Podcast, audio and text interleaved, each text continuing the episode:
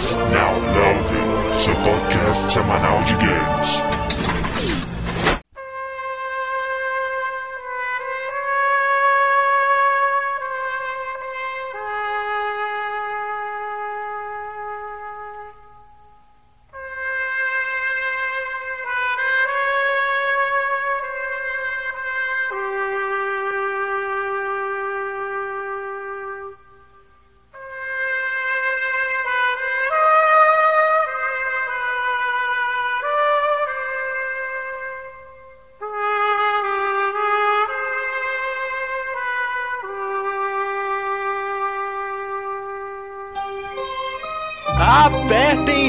Start, está começando o 41 round do podcast Downloading e vamos aos participantes.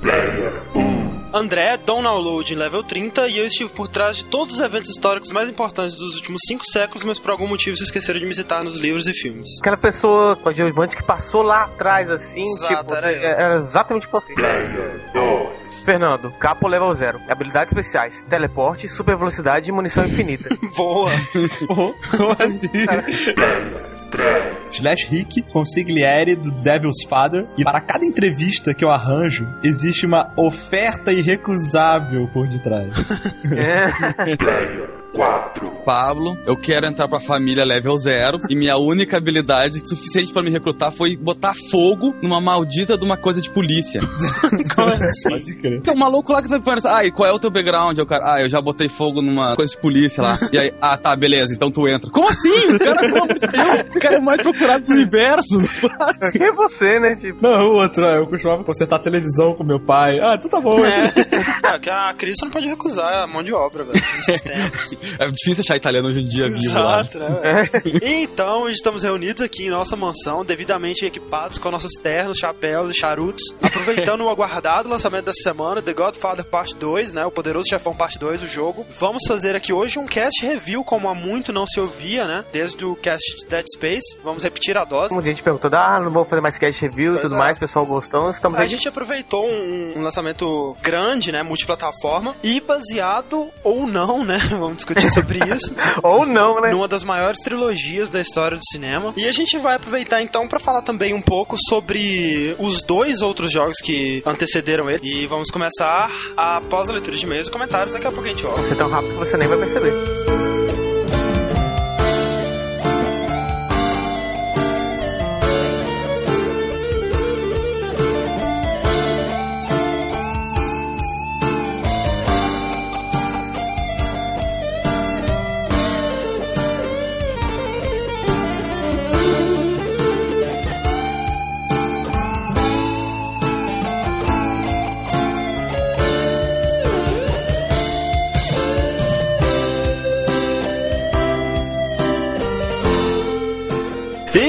Vamos para mais uma leitura de e-mails e comentários. Estou aqui com o Fernando e com o Toru novamente na leitura de e-mails. Olá, Toru. Olá, Fernando. hello. Olá, pessoas. Então, o, o cast de lenda, né, cara? É verdade, Cast de Lendas foi muito bem sucedido, né? O pessoal gostou bastante. Várias pessoas mandando suas lendas, algumas que não conheciam, ou até sobre as figuras lendárias. né? Exatamente, inclusive, né? Tivemos alguns comentários, alguns até críveis, assim, depende da, da sua vontade de acreditar no impossível, né? O Leonan comentou no post, né? Eu duvido muito, assim, que seja ele. E o próprio Rei Ron também comentou, e esse eu acredito que seja, pelo menos foi o que o Sunset Kid me disse, né? Inclusive, eles fizeram um post sobre o, o cast lá no, no Forum Players, né? E o Rei Ron tava lá comentando e tal, querendo retratação e tudo mais. Até tentei entrar em contato com ele, mas o e-mail que ele usou pra comentar no download, tipo, retornava, sabe? Não, não ia o e-mail. Provavelmente o e-mail que não existe, É, né? exatamente. Mas seria ótimo. Então, sei lá, se alguém tem o contato do Rei Ron aí, por favor. Ou então do Leonan também, né? Por que não? Nós queremos saber se as histórias deles realmente são verossímeis ou são apenas lendas, né? É, como sugere é. o tema do cast. Tivemos inclusive uma lenda, né, contada pelo Fred, que na verdade não era uma lenda, olha que fantástico. Ele que sempre acreditou que dava pra escolher o Thanos e o Doutor Destino em Marvel Super Heroes e por fim desistiu dessa possibilidade, mas dá pra escolher eles, olha que coisa linda. Então foi um headshot. Nossa. Eu não sei se vocês sabem, mas dá pra escolher no, no primeiro Sonic lá o Mario, o Dá, Link dá, claro. e, Uhum. e o Solid Snake. Solid Snake, é. Eu já consegui, eu já consegui. sabe? Claro, é, né? Ao invés de correr, ele vai mais stealth, assim, É, né? ele vai se Ah, escondendo por trás das arvorezinhas lá. E outra lenda que o pessoal insistiu que a gente tava sendo um mongoloide, mas que não era, que é do Mario, do Mario World. Não estamos falando da Top Secret. Top Secret todo mundo Não, sabe, gente, né? Pô, meu pariu. Deus. Nós estamos falando de, de uma lenda que uma fase na nuvem. Não, Na a gente não nuvem. tá falando que é ali em cima da Casa Fantasma, não. Na nuvem que está acima no mapa. É, eu só queria deixar retratado aqui, senão a Nath vai me bater, que o call level do Diablo 2 é muito mais interessante do que o Morrick tentou. É, o Rick chegou e falou: Ah, o call level. é, o Legal. call level, tem umas vacas, alguma coisa. Então vamos pro primeiro e-mail aqui, que é do Evandro de Freitas, 26 anos, São Paulo. Evandro, que já é nosso ouvinte há bastante tempo, inclusive já foi até nosso colaborador, né? Ele Ah. diz o seguinte: Na época de Street Fighter Alpha aqui no bairro, todos sabiam como habilitar o Akuma, o M-Bais, etc., através de sequências de botões no cursor do random, né? Aqueles. Você fazia uns, uns movimentos lá e tal e aparecia o personagem, isso é verdade. Acontece que, como a maioria dos moleques menores só sabiam jogar com Ryu e Ken, nós maiores criávamos algumas lendas onde falávamos que dava pra jogar com o jogador X ou Y. Porque aí errávamos na hora de fazer o código e sempre tínhamos que salvar a ficha, ou seja, eles jogavam com a ficha do menino. É- Eis que um dia eu tô chegando no fliperama e um moleque me manda. É verdade que dá pra jogar com Johnny Cage? Eu confirmei e lá fomos eu e o Pirralho jogar quase 10 fichas tentando fazer o Johnny Cage. Até aí, ok, Johnny Cage é personagem de jogo de luta e etc. Mas a história chegou ao ponto de nego sair falando que era possível abrir o Batman e pasmem a Xuxa.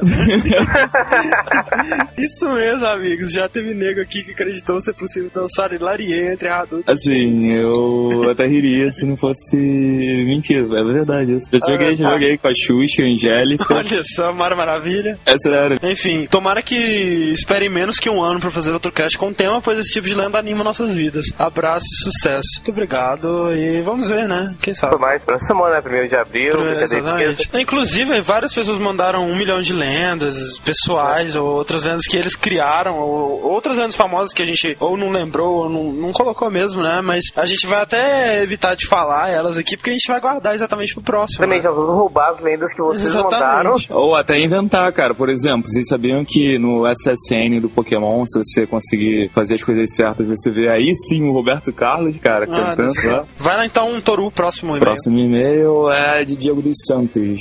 É, Street Fighter 2 rendeu várias lendas sobre os cenários. Quem nunca ouviu do que dava pra bater na cobra do cenário do Blanca ou jogar o adversário dentro da banheira do Honda e até mesmo pegar uma carona no avião do Gaio. Não, na, na fase do Blanca, a lenda que eu conhecia é que dava pra você dar tipo, um fatality de cenário do Mortal Kombat 2 e jogar o, o inimigo na boca da cobra.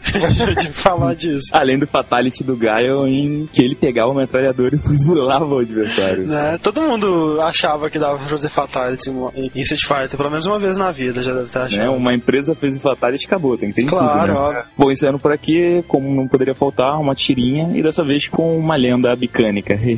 Abraço e good job. É, o Diego de Santos ele mandou uma tirinha do Abe Shenlong Sei lá o que. E ele tinha mandado também outra no cast passado, só que a gente recebeu e-mails depois que já tinha gravado os e-mails e tal. Então, estão os dois desenhos aqui. Muito obrigado. Cara, muito né? bom. Muito bom. Tô achando tão legal que as pessoas continuam colocando a chama do Sean Connery e do Dante no quarto do Fred. É, é verdade, sempre tem que ter.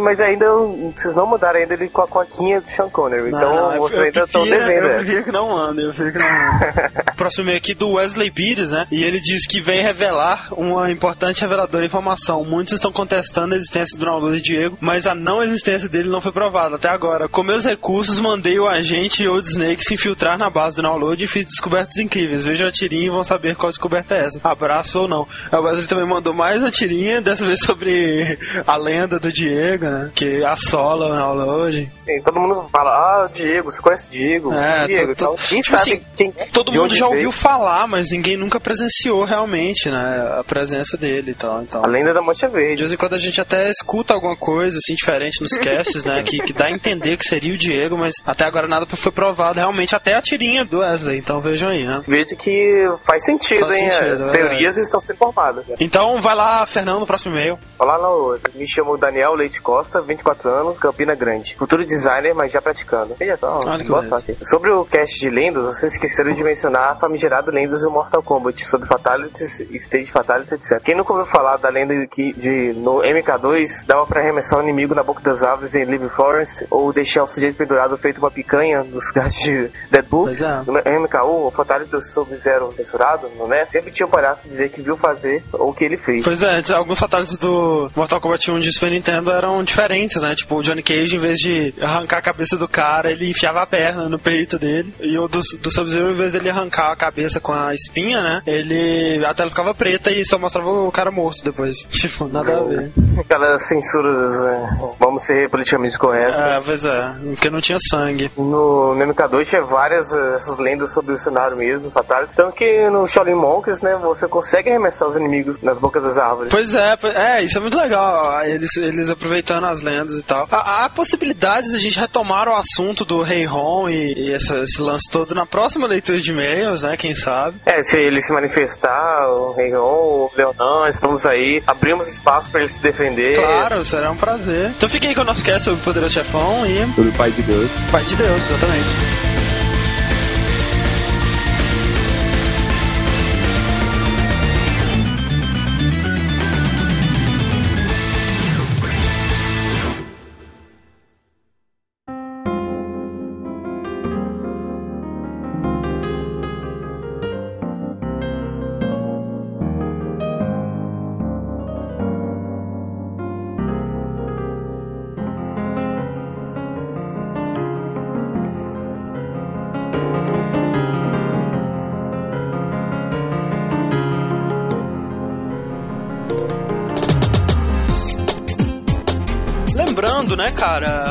Dois filmes dos quais a gente vai comentar, né, fatos e tudo mais, são filmes dos anos 70, então nós vamos dar spoilers sem medo de ser feliz, né, por favor. Pô, Até porque se tu não vê o poderoso chefão, te mata, querido. Pelo amor Por de Deus. favor, né, velho? Coffee, coffee, coffee. Vamos lá, então, vamos começar aqui, cara, falando sobre o primeiro jogo baseado na trilogia de Francis Ford Coppola, que foi o The Godfather, lançado em 1991 para MS-DOS, né, PC exclusivamente. Era um joguinho side-scroller, assim, bem simplesinho até, jogabilidade bem confusa. É, é assim, eles tentaram fazer um cenário realista, sabe, a cidade cheia de detalhes e tal, e aquela coisa meio cinza, aquele clima dark, assim. Só que não saíram muito bem, porque ficou tudo tão conturbado ali, que muitas vezes você não consegue achar onde tá seu personagem, sabe, de tanto detalhe que tem ali. Esse, esse jogo, pra tu ver como ele- o sucesso dele foi tão absurdamente grande que ele ia sair também pra Atari ST e Amiga e foi cancelado antes de ser lançado. Olha só. Fizeram pra PC e tá, chega, para com isso. Tá uma bosta.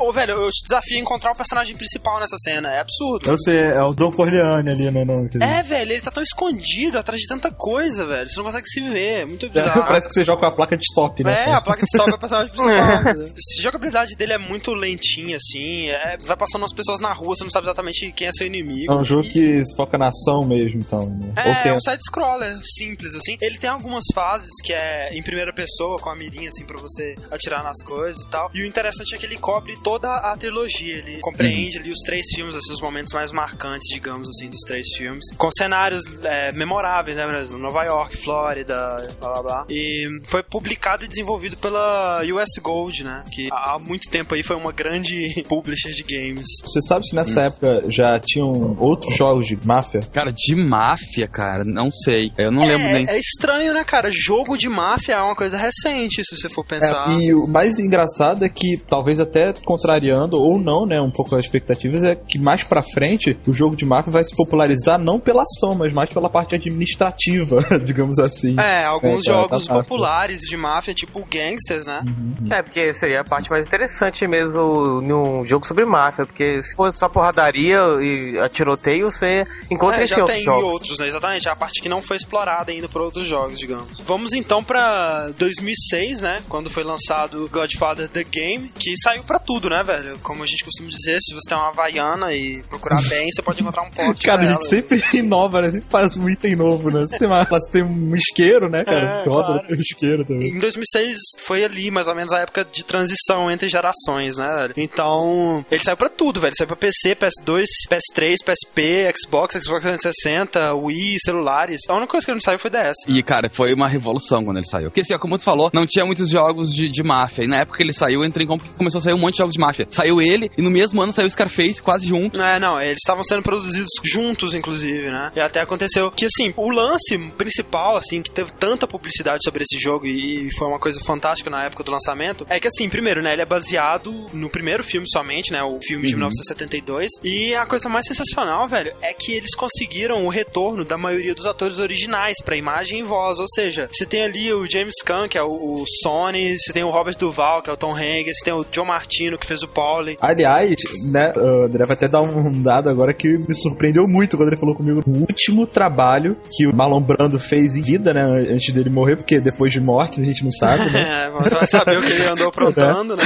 Pois é. Mas foi a, a voz do personagem dele pro Godfather, cara. Exatamente. O jogo foi lançado em 2006, o Marlon Brando morreu em 2004, então foi logo antes dele morrer O mesmo. Neguinho aproveitou de- legal, né, cara? Tipo, grava aí, né? Tipo, dois dias depois ele Não, morre. ele deve ter morrido pelo esforço de gravar, né, velho? Caraca. É. como assim? E Só que assim, o mais irônico de tudo é que ele tava tão doente, assim, ele tava velho e doente mesmo, que a maioria das linhas de diálogo que ele gravou não ficaram boas, tanto em qualidade de sonora quanto de, de interpretação mesmo, né? O cara tava fraco, velho lá e tal. A maioria das falas do Dom Vitor Corleone que a gente tem no, no jogo são de um imitador que imitou ele, imitou aquela voz. "Ah, Macarena."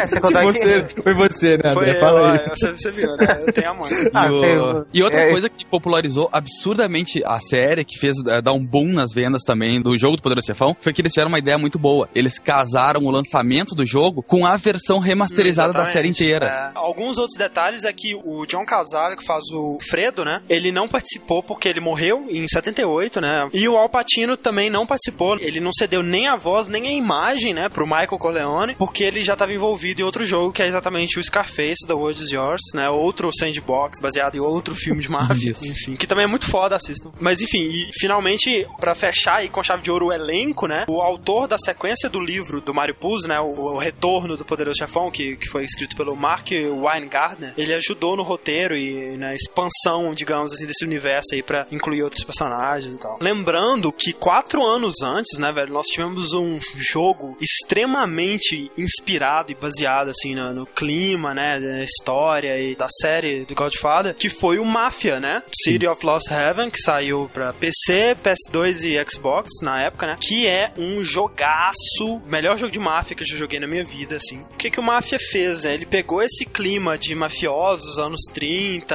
essa época aí do auge das famílias de mafiosos e tal, e misturou muito bem misturado, assim, de uma maneira genial com o jogo sandbox, né? Que é o estilo conhecido antes como o tipo GTA, né? É, pode dizer que ele serviu de molde pra todo jogo de máfia depois, né? É, e eu arrisco até dizer que foi o sucesso do Mafia que fez eles verem que um jogo do Poderoso Chefão poderia dar certo, né? E o irônico disso tudo é que o Mafia, ele é baseado nos filmes do Poderoso Chefão e o jogo do Poderoso Chefão é baseado em Máfia, sabe? Caraca. Então, assim, Tipo, dá a volta, né? mas enfim, o Poderoso Chefão ele segue esse estilo sandbox, né? Do estilo GTA e Máfia, com algumas diferenças pequenas aí. Primeiro que a gente tem na jogabilidade, eu acho que a principal é aquele sistema Black Hand, né? Que eles introduziram, que é você poder extorquir os NPCs, digamos, os personagens, segurando eles e puxando eles pros lados e jogando eles, batendo a cabeça deles nas coisas, batendo na parede. Que pra mim é uma merda. Eu acho uma merda horrível. Pô, eu acho a parte mais divertida dele, a única coisa que me faz sair de um GTA é, é isso, Sério? cara. Não, eu achei do caralho, porque tem aquelas coisas, por exemplo, tem os pontos fracos, isso desde o primeiro, de podia quebrar a loja e o cara vai se assustando e o cacete. E isso eu achei muito, Não, muito sim, foda. sim. A parte de você extorquir o cara, de você ameaçar ele, eu achei interessante. O que eu não achei interessante foi isso de, sabe, você ter que ficar mexendo no analógico pra jogar ele pros lados. E, nossa, muito É, chato. a jogabilidade dessa parte deixa muito a desejar, né? Aham. É, o ruim é que às vezes tu quer bater o cara com a cara na mesa de bilhar, tu tem que ir empurrando Uhum, ele até lá, é. aí do nada tu dá um chute no saco Sem do cara querer, o cara exatamente. É, não, é, é muito confuso. Mas outra coisa que eu não gosto desde o primeiro é aquela puxação que até no San Andreas também tem, que é o lance, beleza, tu dominou o lugar, só que aí os outros podem voltar Ah, pra te é uma atacar. merda. Cara, tu fica totalmente dependente, às vezes tu tem que parar a história no meio, tu tá lá pra invadir a casa do cara, tu tem que parar tudo correndo porque estão invadindo o teu estabelecimento, Isso é um saco. sabe? No primeiro você tinha que ir pessoalmente sempre, né? Isso, tu tinha que estar presente lá, não tinha essa coisa de tu poder mandar um É, dos isso é uma merda, cara. É que nem no GTA 4, você tá no meio da missão lá de conspiração e assassinato. Ei, Nico, vamos beber. Ah, vai tomar no cu, velho, porra. Na parte da história, né, ele segue bem à risca mesmo a história do filme. Inclusive, assim, digamos que ele tenha duas histórias. Uma é a do filme e a outra história é uma história nova que só existe no jogo, que é a história do protagonista, né? Que entra pra família Corleone porque a mãe dele pede pro Vitor Corleone no dia do casamento da filha dele. Ele não pode recusar o pedido, blá blá blá. etc. E o que eu acho que é legal, porque a história do jogo, você vê que você vai participando do filme mesmo. Igual a parte da cabeça decepada de cavalo, Muito né? É- é você que corta, É, então. cara, você que vai lá e corta a E cabeça. ajuda a carregar na- a cabeça. exato. E o que eu achei interessante é que eles fizeram essas intervenções. Você vai ver que eles fazem essas intervenções no 2 também. Mas no 1, velho, eles fizeram de uma maneira muito mais sutil, assim, digamos. Nas cenas que acontecia alguma coisa que não tinha explicação de como aquilo se deu, que eles só mostravam o desfecho da cena. Por exemplo, a cena que o Michael atira na cabeça lá do daquele soloso, né? No restaurante e tal. Você que vai lá e planta a arma no banheiro, entendeu? É, é uma Ah, intervenção muito interessante, assim. Faz sentido. É legal que entendeu? é você participando da história, mas de fora. É. Você não tá intervindo diretamente, tá fazendo aquelas coisas que ficaram obscuras no filme. Eles conseguiram mesclar muito bem esse personagem do jogo com o filme, isso é real. Lembrando, né, esse personagem que a gente tá falando, ele não existe no filme, nem nos livros, né? Inclusive, eles têm um sistema que eles chamam de mob face, que você cria a aparência do seu personagem no início do jogo, tanto no 1 quanto no 2, né? No final do jogo, você se torna um, um underboss da sua família A lá. sua família não é dos Corleones, não, né? Pois é, você tem uma subfamília dentro da família dos Corleones. Uhum, É, na verdade, a parte foda do, do 1 é isso. Tu faz parte Don Corleone, Uhum. só que tu cria uma família, ah, vamos dizer, separado que tá dentro dos negócios dele, É. né? Tanto que no 1, ainda que tem a, a morte e tudo, tu meio que vira o dom da jogada no final, né? E, e Mas- mas, no- o primeiro é só Nova York, Só né? Nova York, é. E, e aí é bem maior, É bem né? grande. E tinham algumas coisas diferentes, né? Que eles introduziram, que é, por exemplo, você tem um nível de respeito, né? Que você vai adquirir na medida que você vai dominando coisas, completando missões, fazendo favores, matando líderes, né? Da máfia rival e tal. E com esse nível, você pode aumentar as habilidades do seu personagem, os elementos meio de RPGs, assim. E outras coisas que são nível de vingança entre as famílias, que quando ficava muito alto, tinha uma guerra entre as gangues, e aí ia pra todo mundo pra porradaria mesmo, e era bem divertido. Porque não é igual ao filme, né? Porque eles tentam ao máximo Pois é, guerra. cara, isso que eu acho, No né? primeiro, ele tem uma coisa bem diferente, porque assim, tipo, lá a polícia é muito mais discreta do que no segundo, né, Ah. cara? Tu pode literalmente destruir um bar que a polícia não vai nem ter noção. É muito mais sutil do que a- as perseguições, que é muito sutil. A diferença, cara, é que, por exemplo, nenhum dom sai por aí dando porrada. Não, em, exatamente. sabe, dono de, de mercadinho. Tá, pô. quem, quem faz Né? esse trabalho sujo é os caras que estão lá embaixo, embaixo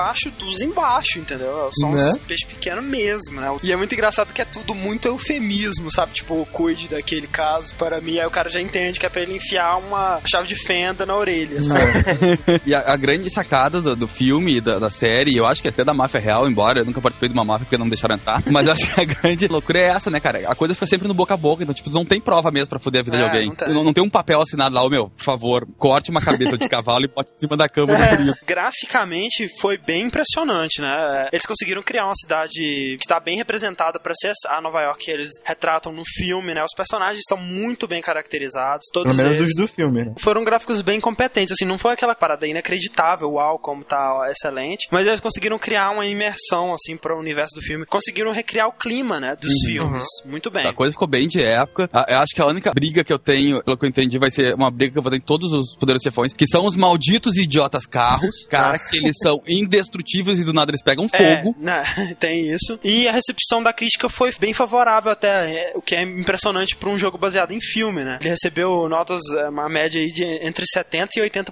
Pô, sensacional, cara. Eu joguei bastante ele. Primeira versão de Xbox, comprei quando saiu. Detonei o jogo. Depois, quando saiu o Wii, resolvi comprar de novo aquela Black Edition que eles lançaram, né? Ah, achei muito foda. Foi muito foda que eles conseguiram criar um personagem que você acredita que ele poderia estar ali no filme. Exatamente. Isso Você acredita que praticamente tudo que acontece no jogo poderia estar encaixado assistindo o É. filme. Vale é, salientar aqui que o André, o Pablo e o Fernando jogaram o primeiro jogo, é. certo? Isso pode influenciar tremendamente na opinião que eles vão ter do segundo jogo, porque eu não joguei o primeiro. Eu não tinha muita expectativa pro segundo, na verdade. Porque, na verdade, eu não gostei tanto assim do primeiro, sabe? Eu achei um jogo bem razoável, mas não se destacou pra mim. Até porque boa parte da jogabilidade dele tá estragada pra mim por causa daquele sistema de Black Hand que eu não gostei mesmo. Eu já tinha jogado Mafia, que eu acho 20 milhões de vezes superior. Eu curti o jogo, cara. Achei massa. As partes de Black Hand eu achava legal, a ideia foi muito boa. Apesar que a jogabilidade às vezes irritava um pouco e acabava tornando muito repetitivo, né? Aquela coisa, ah, você vai lá, você pega, sempre a mesma coisa, só que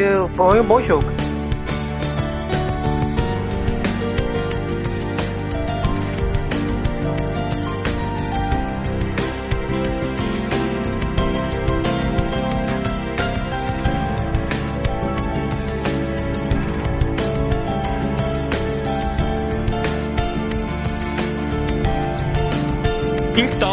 Falar um pouco da história do segundo filme. Vamos fazer um resumo da história do segundo filme, até pra gente poder comparar os acontecimentos do jogo com os do filme, né? Poderoso Chefão Parte 2. Ele saiu dois anos depois, em 1974, e o filme é interessante porque, primeiro, ele tem duas histórias paralelas, né? Porque é a história do Michael Corleone, né? Que agora é o dom da, da família Corleone. Continua a história exatamente ali de onde parou o primeiro, ali no início dos anos 60, né? E a outra história são flashbacks do Vito Corleone, desde a infância dele lá na Itália, na, na Sicília, né? Até o início dele formando a família mafiosa, né? A família Corleone, em Nova York, né? Tipo, como tudo começou, né? É a história principal do Michael Corleone começa lá na, na festa de primeira comunhão do filho dele, né? Tá recebendo. É bem parecido com a cena inicial do primeiro filme, né? Que É. ele tá recebendo várias pessoas pra conversar lá e tal, cuidando É, eu de acho que é meio favores. uma, uma Referência referência, né? Referência, primeiro exatamente. Pra mostrar como as é coisas aquela- mudaram, né? E aí ele recebe lá o senador Geary, que queria cobrar uma taxa bem alta pra ele dos lucros deles em, em jogos, né? Que ele tava começando a investir em jogos em Las Vegas. Ele recebe também o, aquele Johnny Ola lá, que é o braço direito do Hyman Roth, né? Que é um cara bem importante pra história. Apoia o Michael, apoia os investimentos dele em jogos, né? E tem o, o Frank Bentangeli, né? Que é o que tá tendo problemas lá com a família Rossato em Nova York e quer tomar uma atitude, mas o Michael não permite porque os Rossato e, e o Hyman Roth são aliados, né? E uma coisa ia entrar em conflito com a outra. Aí na casa dele ele tem a tentativa de assassinato, né? Ele, né? Que ele já sabe que foi feito por alguém próximo. Ele vai se encontrar com o Hyman Roth em Miami e diz que ele sabe que foi o Frank que planejou o ataque, né? Quando ele chega em Nova York, ele conta pro Frank que foi o Hyman que fez o ataque. É, a verdade, né? Tipo, Que ele já sabe. você vê que toda vez que ele chega pra alguém, ele conta uma história diferente, né? É. E- E aí ele diz que ele tem um plano pra matar o Hyman Roth, né? Mas que o Pentangeli tinha que fingir amizade com os Rossato pra deixar eles desprevenidos. Aí o Pentangeli vai lá encontrar os Rossato e quando ele tá lá no bar bebendo com ele, chegam os capangas do Rossato e vão com fio de garrote na garganta e fala assim, Michael disse olá, né? Tem aquela parte em Cuba, né? Que o, o Michael ele se encontra com o Hyman Roth pra eles selarem uma parceria, né? Isso na época da Revolução Cubana, lá do Fidel Castro e tal. O Fredo, o irmão do Michael, ele chega em Cuba com o dinheiro que eles iam usar pra selar o negócio, né? 2 bilhões de dólares lá. E aí o Michael explica que foi o Hyman Roth que tentou matar ele, que vai tentar de novo, mas que ele vai matar o Hyman Roth. O Fredo, ele fala que ele nunca se encontrou com o Hyman Roth ou com o Johnny Ola, né? Que é uma mentira. E ele se contradiz num show lá de putaria que ele estava assistindo. Porque ele tá bêbado, ele fala que o Ola mostrou pra ele aquele lugar e tal. E aí o Michael descobre que o traidor que tava infiltrado na família Corleone, na verdade, é o irmão dele, que é o Fredo. Aí ele manda os capangas dele matarem o, o Ola e o Hyman Roth. Ola, ele morre e o Roth, ele tem um ataque cardíaco e é levado pro hospital antes deles chegarem lá. Que, mas não morre. Não morre. Uhum. E aí, na festa de ano novo lá, ele abraça o Fredo, né? Tem aquela cena, You broke my heart, Fredo. aí explode a revolução em Cuba, né? O Michael foge do país, o Fredo se esconde em Nova York e fala pra um guarda-costas dele que o Fredo ele vai ficar vivo enquanto a mãe deles viver, né? Depois disso é pra matar ele. Aí tem aquela parada do comitê lá investigando a família Coleone, tentando indiciar ele como dom, né? Mas como a gente disse, não tem provas, né? Pra implicar ele, até que eles falam que eles vão ter uma testemunha, né? Que vai ser o Frank Pentangeli, que todo mundo achava que tinha morrido, mas que estava vivo. E ele acha que o Michael traiu ele, então ele vai testemunhar contra a família. E eles trazem da Sicília o irmão do Frank Pentangeli pra aparecer lá, e aí na frente dele, ele não consegue, né? Trair a família, ele nega tudo. Aí a mãe do Michael, a, a mãe da família Corleone lá, a Mama Corleone, a esposa do Vitor Corleone, morre, e a família toda tá lá se reunindo no funeral. A irmã do Michael, a Connie, implora que ele perdoe o Fredo, né? Ela diz que o Fredo não é nada sem ele e tal. Aí o Michael vai e abraça o Fredo, é muito foda essa parte, porque aí ele tá abraçando ele assim e sinaliza pro guarda-costas que já pode matar, sabe? Tipo, o Michael diz que ele vai matar todos os inimigos dele, mesmo que, que não precise, né? Ele quer matar os inimigos. E aí tem um final que é bem parecido com o do primeiro filme, né? O Hyman Ross sendo assassinado, aquela montagem de, de várias mortes e tal, né? O Pentangeli se suicidando na banheira, né? Ele é encontrado lá morto na banheira. E o Fred é assassinado num barco enquanto rezava Ave Maria pra pescar lá, né? Pelo capanga do, Não, sacanagem, cara, É coitado. muito foda, coitado, né, velho? E aí no final tem um flashback, né, do aniversário do Vitor Corleone lá e o Michael revelando que se alistou pra Segunda Guerra e tal. E nós não estamos tentando tomar o lugar do Rapadura Cash, nem nada do tipo. Não, é exatamente. que o- Inclusive, né? Se sair um cast sobre Poderoso Chefão nessa semana, eu juro que eu corto meus pulsos, cara. Mas já tem, já tem. Inclusive, tipo. Ele já tem uma trinca, né? Que é, É, falando dos três filmes de, do Poderoso Chefão. Exatamente. Pra quem quer entender a história toda, né? Pois é, na verdade, se você quer mesmo saber toda a história com todos os detalhes, assista a trilogia, que é extremamente recomendado. Mas se por algum motivo você não puder, né? Sei lá por que seu DVD estragou, coisa do tipo. E também, claro, pra ver uma discussão sobre o É. filme, saber mais sobre a produção deles e todos os outros tipos de detalhes sórdidos que existirem. Vocês podem ouvir tanto a trinca do Rapadura Cast, que é mais recente, quanto um dos primeiros Nerdcasts lançados, que também é sobre o Poderoso Chefão. Os dois são excelentes. Mas se você quer, quer saber a história dos filmes, não tente basear na história dos jogos, porque Não, não vai- substitui, Fica pelo amor de. Deus. É, nem chega nem Não perto, mesmo. pelo amor de Deus.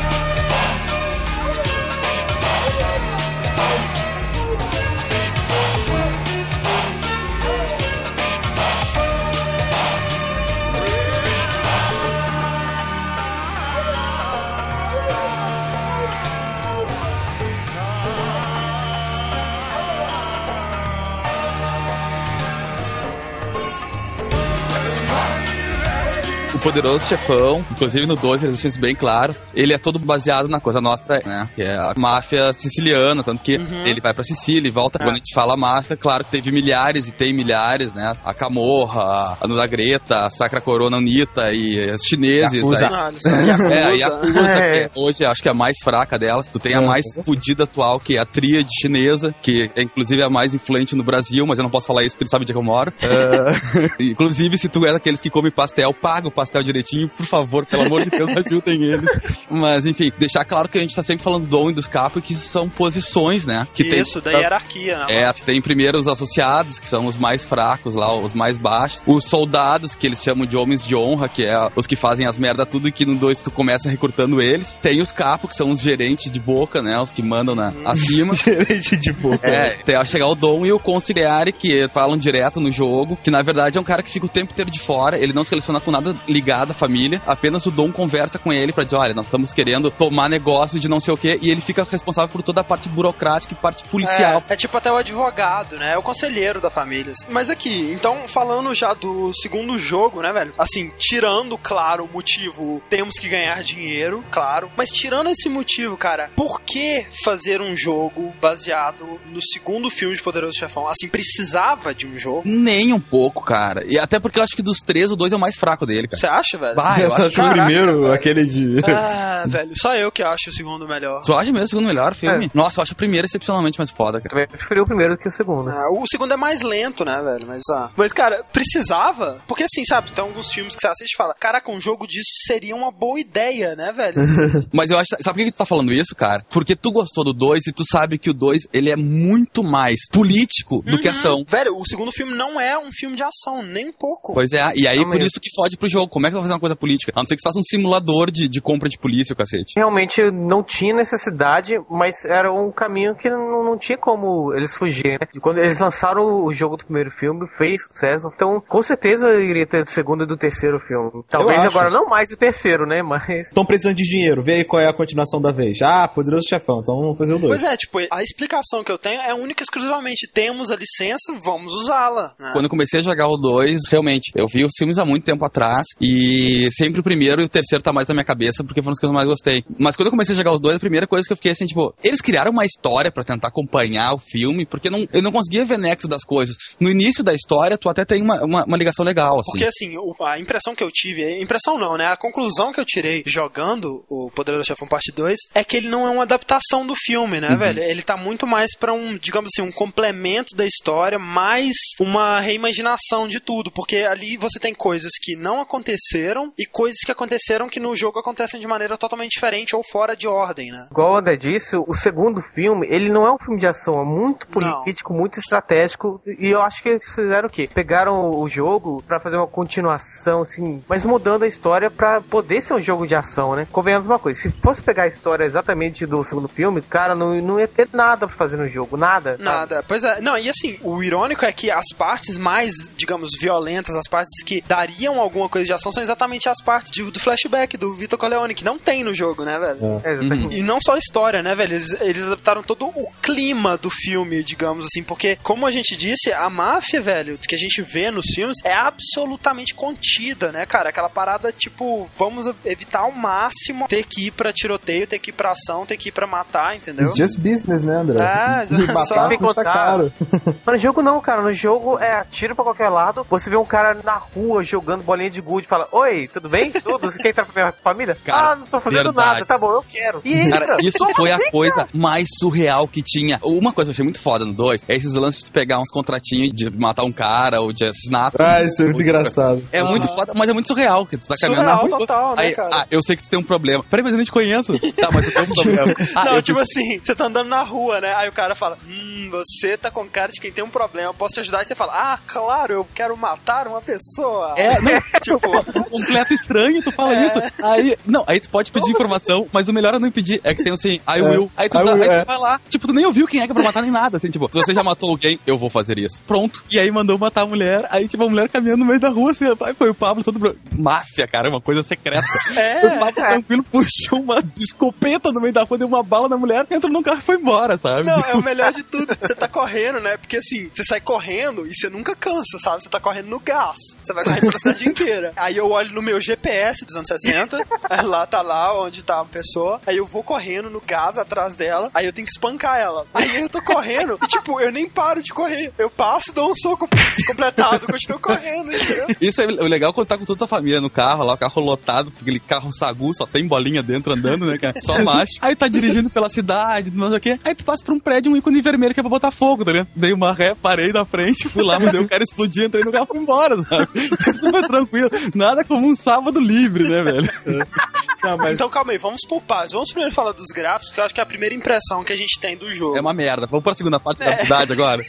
Sério, a primeira impressão que eu tive, cara, há muito tempo eu não tenho uma primeira impressão tão ruim de um jogo, velho. Sério, é difícil pra mim conceber como que tiveram a capacidade de lançar no mercado o jogo no estado gráfico que ele está, cara. É é terrível. Você vê, as coisas não tem texturas, é uma cor chapada. Efeitos de luz foi de luz, cara? E o pior, o mais nojento, é o mundo das gêmeas. Tudo que é mulher tem a mesma cara, só muda a cor do cabelo. É tudo com a mesma cara, as e o mulheres. cabelo é cabelo de Playmobil, né? Aquele que É, destaca. eu ouço muito o pessoal dizendo assim, cara, ah, não aguento mais jogo com a Unreal Engine. Velho, mil vezes usem Unreal Engine do que usar Engine próprio se for fazer isso, velho. Puta que pariu. Nossa, com certeza. Meu Deus, velho. Como Cara, assim, cara? Tipo, ele é a engine do primeiro jogo, né? A Godfather Engine, que Que regrediu. A única coisa que eles fizeram com ela, velho, foi colocar bump mapping aqui e ali, sabe? Aqueles efeitos que dão mais profundidade pros modelos, assim, que parece que eles têm mais detalhes do que eles realmente têm e tal. Só isso, velho, é absurdo. Cara, é, como o Pablo disse, parece que regrediu, velho. Parece mesmo. É inacreditável. Eu acho que a equipe que eles colocaram pra trabalhar com essa engine nunca na vida tinha visto ela, né, cara? Aí eu vou lá, todo felizão, roubo um carro, cara, eu bato nos outros carros, é tudo feito de tijolo as coisas, cara. Não, não, não tem uma deformidade que nem, sei lá, tu tá acostumado com GTA de capô levantar e o caralho. Ele tem um nível que o carro tá lindo, perfeito. Aí você dá um peito Dentro do dentro do carro. aí ele vai fica todo cheio daqueles amassados genéricos, que são os mesmos, independente de onde você bateu. É horrível. Eu bato em um poste e o porta-mala amassa. Como assim? Eu Exatamente, frente. Eu tava fugindo da polícia na parte de Cuba. Aí eu entrei no aeroporto. Tem uma pista, né, aberta lá. E... Aí tá ligado aquelas lâmpadas que ficam no chão pra iluminar, pra demarcar? Cara, aquilo ali capotou meu carro. Tem noção? Fui voando assim. uá, Pum. e o melhor é que é- os é- familiares só botam a cabeça pra frente Não. e pra trás. Cara, Tá isso é muito engraçado, cara. Os caras estão no carro com você, você fica virando e eles balançam todos moles lá dentro, velho. É muito engraçado, cara. Eles são que nem uns João Bobo, eles parecem estão mortos, velho. Sincronizado, cara. Muito engraçado. É. Fazer curvinha, todo mundo balança a cabecinha pro mesmo lado. Uma vez eu capotou um, um carro, eu vou sair. Eu apertei pra sair, Ah. a tela escureceu e voltou e eu tô sim, lá Isso em pé acontece do lado direto, velho. Não é só quando você capota, é quando você faz qualquer coisa que o jogo não tava esperando, sabe? É. A tela escurece, Aham. você é teletransportado pra um lugar perto, seguro, sabe? É. Uma, uma parte interessante do, da- do gráfico são as cidades, né? Nós temos três cidades, isso me surpreendeu muito, porque quando eu cheguei em Nova York, eu esperava que seria Nova York pelo jogo inteiro, embora eu tivesse achado que tava bem pequenininho assim. Inclusive as três, né, velho? Eles representam três cidades. Tem Nova York, Flórida. Flórida e Cuba, né? Havana. E, e assim, são minúsculas, são ilhazinhas, A né? Nova York ficou muito, muito pequena. Uma coisa interessante disso é que, assim, eles conseguiram criar arquiteturas diferente para as três cidades e ah, eu acho que eles conseguiram representar bem a cidade, assim. Quanto ao layout da cidade, eu não tenho muito o que reclamar mesmo. A reclamação é mais pelo tamanho dela. É. Eu gostei dos prédios, assim, achei as Uhum. construções bem feitas. Mas eu achei no total a cidade muito limpa, É. sabe? Quando eu digo muito limpa, assim, tipo, faltou um pouco de. Objetos. Isso mesmo, assim, sabe? Se tu vai caminhar por uma praça, ela é deserta. Ah, sinceramente, velho, o Chinatown Wars tem mais vivacidade nas pessoas do que. Ah, muito mais. Godfather é aquela coisa que você vê que a cidade, ela é uma cidade morta. E Flórida, cara, é a maior da... E, cara, é tudo muito longe, cara. Se você quiser chegar, É. não tem um jeito fácil de você É chegar. um monte de um ponto ponte, viaduto. Flórida É,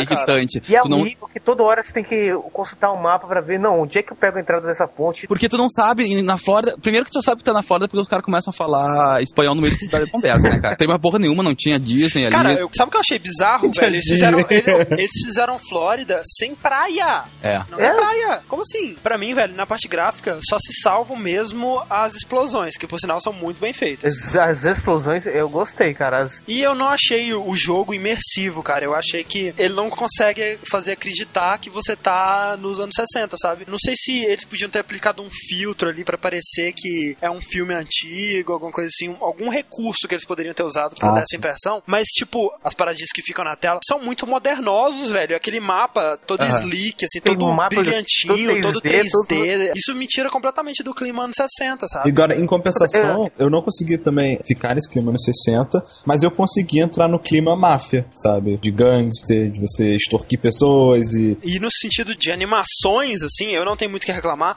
Inclusive, pra cada arma que você tá usando, inclusive punhos e tal, tem uma animação de execução que, pra Ah, mim, sim. cara, é um dos pontos altos do jogo. É. Pior é que ele guarda os coquetel molotov aceso dentro da blusa, cara. E, aceso, dinamite, né? tudo aceso. Ele tira a coisa pegando fogo. Caralho, velho. Não, Que. Quando você tira dinamite, ela tá com o pavio aceso. Você pode É? ela na mão que ela explode, né? É ótimo isso. As animações de, de execuções, você tem que ver que algumas armas têm várias animações diferentes. É, dependendo da O de posição que base- o cara tá. Igual o taco de beisebol, você tem uma animação que você chuta o cara, o cara ajoelha e você dá uma tacada na cabeça dele. Que é é outra coisa, violência nesse jogo é extrema. Aí tem outro que você coloca o taco na boca Meu dele. Deus, isso soca dói, velho. a cara dele no chão pra fazer o, o taco atravessar a cabeça, velho. Isso dói, cara. Cara, mas o mais foda ainda pra mim é o famoso três soquinhos no rosto, cara. Quando ele pega o cara. Cara, aquele é demais, velho. Fui no último, que é um pouquinho mais forte, você vê que o queixo do cara já tá deslocado já, o cara já tá tudo. Pra mim, a melhor execução de todas é com a Tommy Gun lá, com a metralhadora, que ele enfia a arma na Ah. boca do cara e atira. A, a shotgun também, ele chuta o cara, o cara fica no chão, ele pega uma shotgun é bem estilo bop, né? Ah, na cara sim.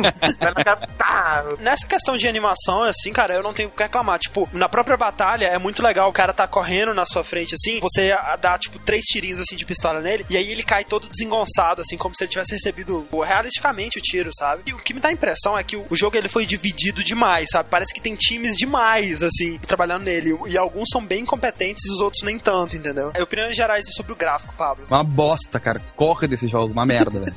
Fernando? Eu entrava nele toda vez, eu vi aqueles gráficos, eu quase chorava, meus olhos quase saltavam da minha olhos falando, não, pare de jogar, por favor!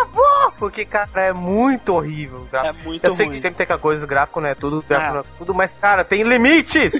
Eu achei gráficos datados, só isso. Não me incomodou tanto. Algo que você viria facilmente no começo do PlayStation 2, sabe? Algo, Não, calma, não, não é assim também não, calma. Eu achei, velho. não, é mais eu ou menos. concordo, eu no Super concordo com o. Rick. Meu Deus, começo do PlayStation 2, deixa eu mandar uma foto de Shinobi. Não. Sei lá, tipo, ver o God of War. não, não, o God of War é bem no final. Como eu disse, eu acho absurdo eles terem a coragem, a cara de pau de lançar um jogo com um gráfico desse no mercado atualmente. E um jogo de uma empresa grande, de uma equipe que já tem uma certa reputação. Tinha que- uma que- certa reputação. É. O mais impressionante, velho, é que ele é muito mais pesado do que um jogo com gráfico muito superior. tipo o que, por exemplo? Tipo o próprio Willman, que cria uma cidade muito mais bonita com a engine do Unreal 3. Parece que o jogo foi lançado sem ele estar pronto ainda. É, Eles precisariam de, sei lá, mais uns 10 anos pra fazer o jogo, né?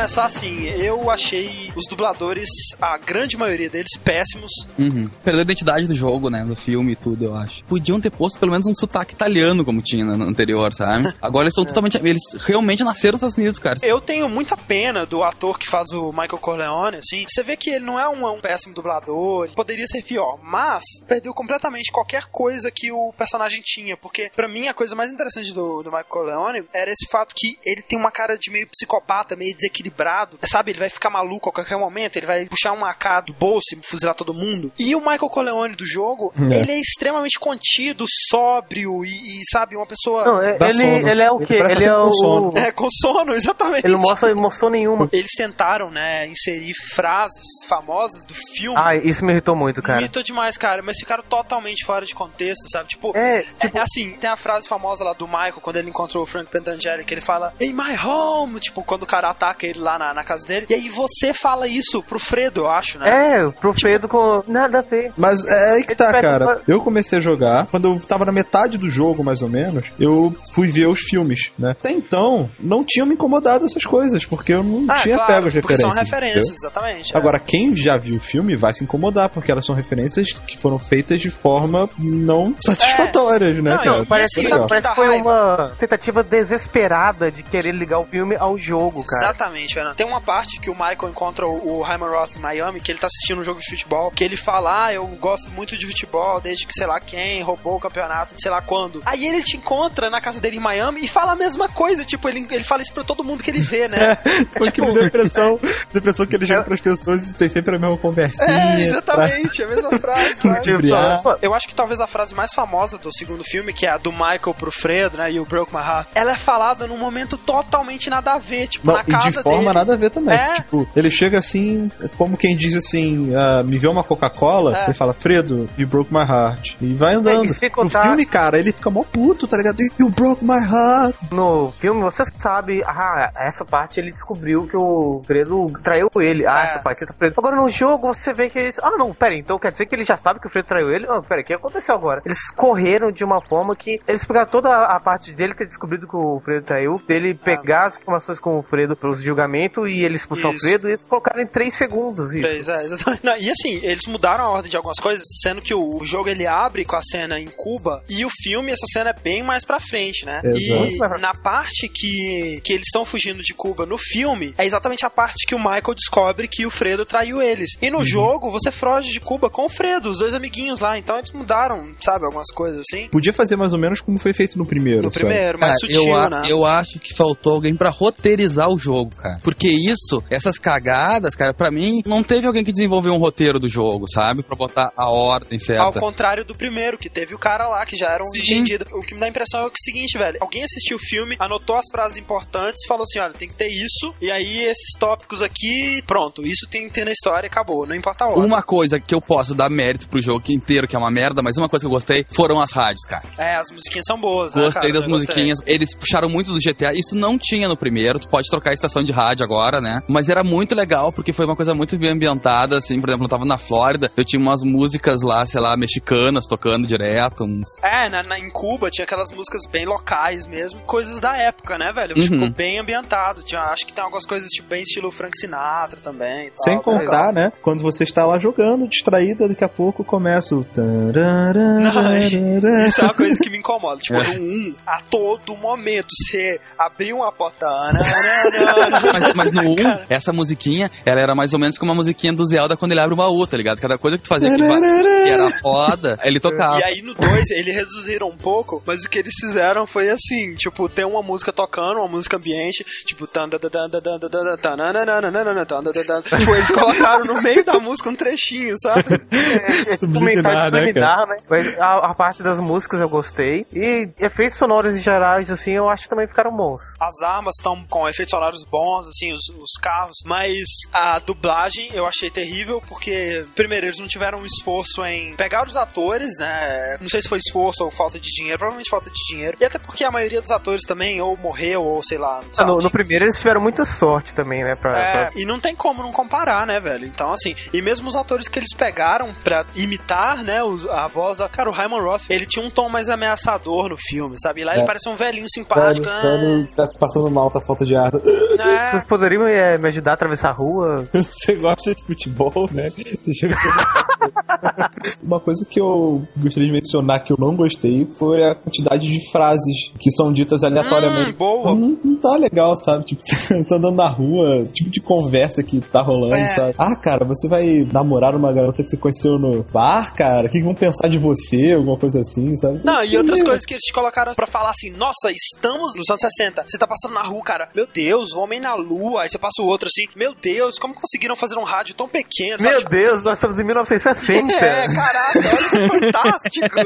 Você pega uma missão, ou você entra no carro, aí todos os capangas viram pra, pra você. Olha, tem que fazer isso, hein? Tipo, É. Você sabe. Cara, isso é que que tá irritante. Na não, primeira não, você não vez manda em mim, que- não, caralho. Eu sou o Dom, porra. Mas é, eles não te respeitam, cara. Na primeira vez que eu tive que pegar o avião lá pra Flórida, o cara assim, ah, tu sabe onde é que fica o aeroporto, né? Me deu vontade de dizer 10 carro, sai, sai, sai, sai, sai, caminha, caminha.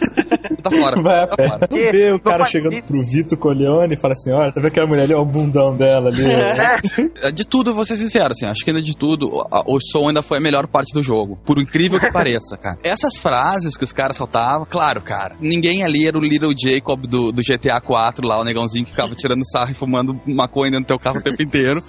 e dava 50% da graça do jogo, era ele. Mas, tipo, eu achei essas partes muito engraçadas, os desrespeitos, eu até ri, assim, sabe? Claro, ah, tudo bem, não teve sincronismo com o filme, teve- acho que foi- isso não foi problema do som, isso foi problema do roteiro. A única queixa que eu tenho mesmo é da falta de sotaque. Não, e, e sem falar que quando tem sotaque é aquela parada ultra forçada, sabe? Do cara falar umas palavrinhas em espanhol ali no meio, aquela Cara, parada bem é. clichê, né? Eles velho? falam mais em espanhol na Flórida do que em Cuba. É. E era aquelas coisas perdidas que me. De... Cara, isso me dá nojo total, cara, sabe? É, é, you need to kill a girl for me, não sei o que. Compreende, senhor?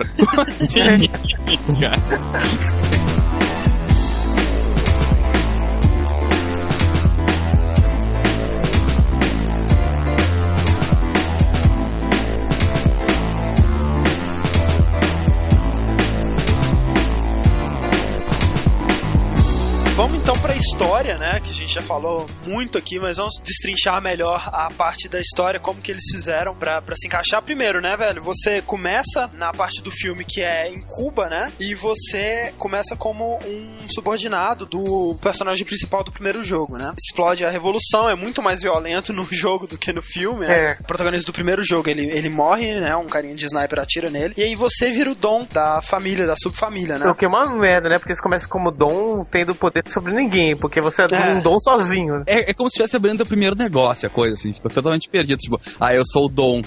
Ah, tá bom, cara. Quem é que vai te respeitar? Exatamente. Não se encaixa, né, velho, na história oficial. Assim, não tem como você ver esse jogo como uma adaptação da história. E muitas vezes não tem como você ver ele como um complemento. Porque primeiro ele muda a ordem de muitas coisas. Por exemplo, a parte que Frank Pentangeli é enforcado no bar. Primeiro, no jogo você tá lá com ele. E segundo, acontece antes de Cuba. E no jogo acontece depois, já que o jogo começa em Cuba, né? E a ordem desses acontecimentos é muitas vezes absurda e muitas vezes desnecessária. Quando o Michael descobre que o Fredo tá traindo ele, que ele fala, né, pro capanga dele, tipo, ah, o Fredo só vai viver enquanto a Mama Corleone estiver viva. Aí no jogo ele fala, o Fredo só vai viver enquanto o Hyman Roth estiver vivo. Como assim? Por quê? É, Não faz ver, né?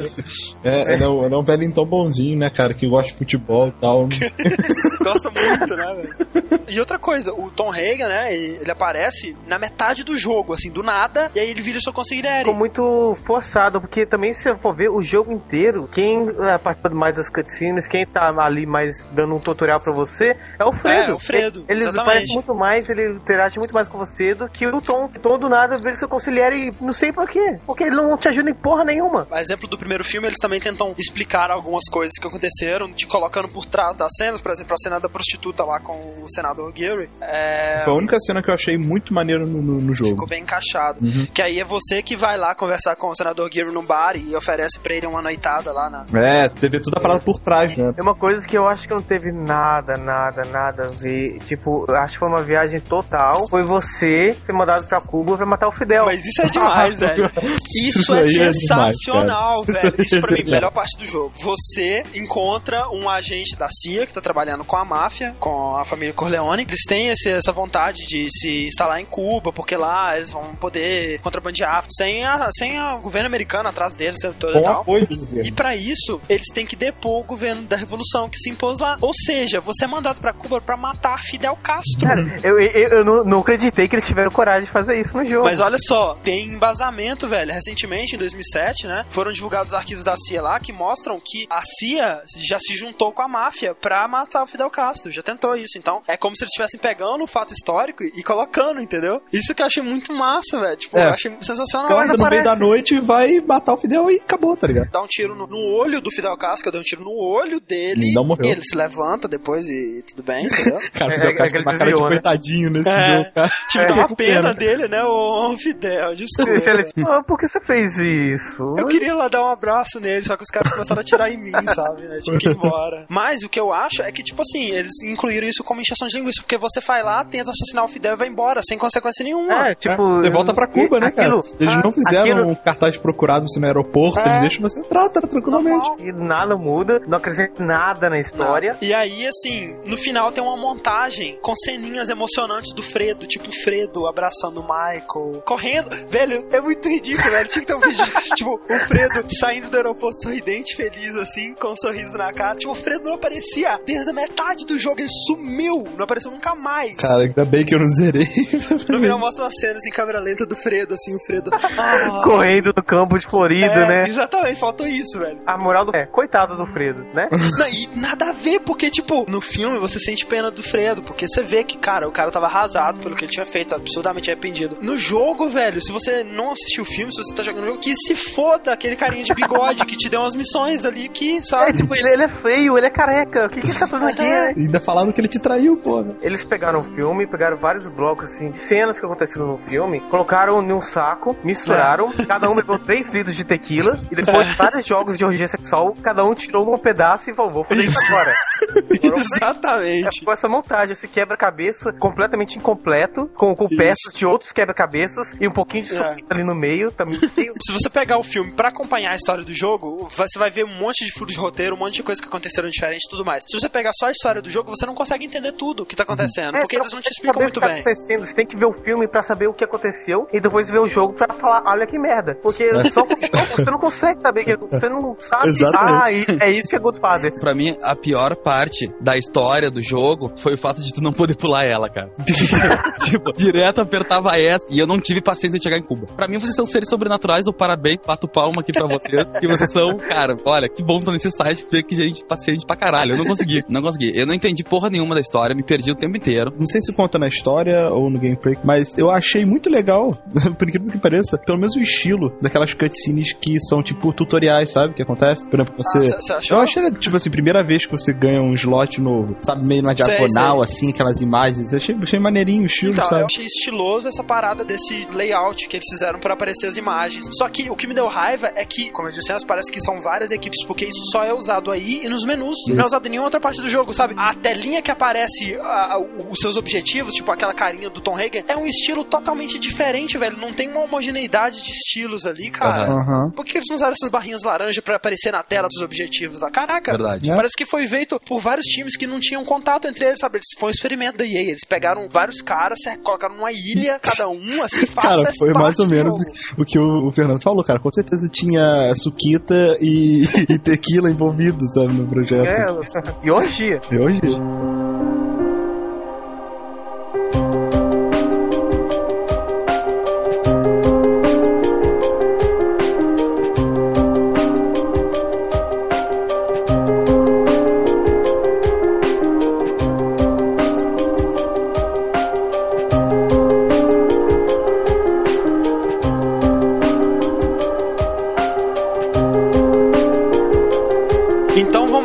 pra jogabilidade e para as mecânicas do jogo, né? Que eu acho que é o, E para os o prato- bugs. o prato principal. Bom, pra começar, eu acho que a gente, antes de a gente entrar pras paradas mais inovadoras e mais complexas que o jogo apresenta, vamos falar do básico, né? Que seriam as batalhas, né? De tiroteio, né? Já que é um jogo em terceira pessoa, de ação, e a parte de carros, né? Uhum. Eu acho que a parte de carro a gente já falou o suficiente, né? Os carros têm uma física estranha, eles batem de maneira bizarra e agarram nas árvores de 15 centímetros de diâmetro. Agora, o- o- caraca, velho, isso que dá ficar jogando MMORPG e tal. Eu odeio o fato de trocar arma na rodinha do mouse. Odeio, odeio, simplesmente. Porque eu tô jogando, às vezes a câmera tá perto, aí o crente, né, que vou mexer aqui na, no scroll do mouse e vai afastar a câmera. Mas não, ele no meio da rua, onde tá do lado da delegacia, cheio de policial, ele puxa uma 12, tá ligado? E bota na mão. Mas assim, pra mim, é a parte de tiroteio, né? Eu achei muito satisfatório, achei bem divertido, assim. É, embora a inteligência artificial dos inimigos não seja um primor, né? Eles muitas vezes ficam parados esperando que você atire neles, ou muitas vezes você pode sair correndo e pegar eles pelo pescoço e enforcar, né? E eles Eu não acho que ficou nada a muito, respeito. tipo, a batalha ficou muito legal de se jogar, mas é muito fácil, porque você pode ir andando em direção ao inimigo, ele tá te metendo na cabeça, chegar É. nele, dar um oi, tudo bem, como é que você vai, começar a dar uns tapinhas e depois executar. Tipo, ficou muito fácil. Ah, e aí tá? tem isso assim, o seu personagem ele é resistente absurdo, assim, sabe? Tem uma, uma parte que você tem que entrar no, sei lá, que, que era um tribunal, todo bem guardado, e roubar uma parada no cofre dele. Você tá lá,